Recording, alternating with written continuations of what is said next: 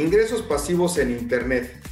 Mira, la constante evolución de la tecnología y cómo cambia los comportamientos de la sociedad nos lleva, sobre todo en tiempos de esta crisis sanitaria, a que nos adaptemos rápidamente al entorno social y económico.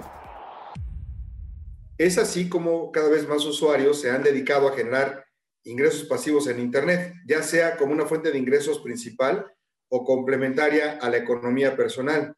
Estos ingresos son aquellos que tienen lugar de forma constante y automatizada en virtud de un trabajo realizado solo una vez. En cuanto al capital necesario para crear ese producto, lo habitual en el entorno digital es que no exijan inversión económica alguna, pero sí de talento, tiempo y esfuerzo.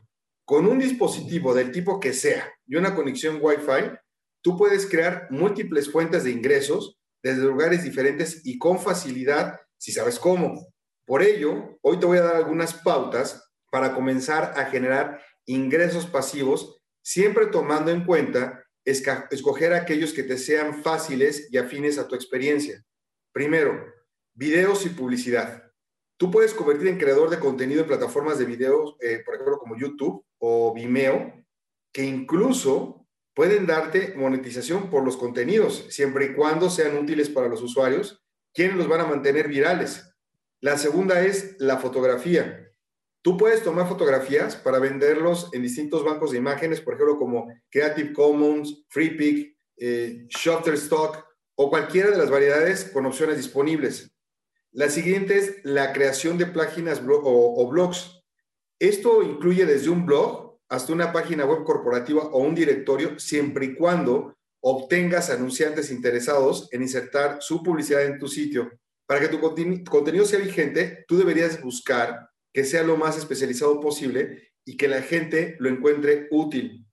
La siguiente es marketing de afiliados. Y aquí consiste en mostrar o recomendar en tu portal web productos de terceras personas relacionados con tu temática. O sea, cada vez que un tercero consigue una venta a través tuyo, tú vas a percibir una cantidad en función del precio del artículo. La otra son los podcasts. El podcast es un archivo de audio que se aloja en Internet de manera que los usuarios puedan escucharlo en el momento que les interesa y que pueda monetizarse al venderlo, ofrecer productos en la grabación, alianzas con marcas, patrocinios, etc. Las siguientes son los post patrocinados. En este caso, se vende un post hablando de una empresa o algún producto determinado. El post que puede recibir eh, redactado o elaborado pues, por ti mismo, puede ser que tú mismo lo, crees o puedes, no sé, jalar pedazos de diferentes partes, lo insertas en tu página web y cobras por ello. Y la otra son los famosos infoproductos, que consiste en aprovechar tu propio talento, del tipo que sea, y empaquetarlo en forma de producto formativo. Por ejemplo, puedes hacer videotutoriales, cursos, seminarios, ebooks, informes, guías, blog y venderlos en línea.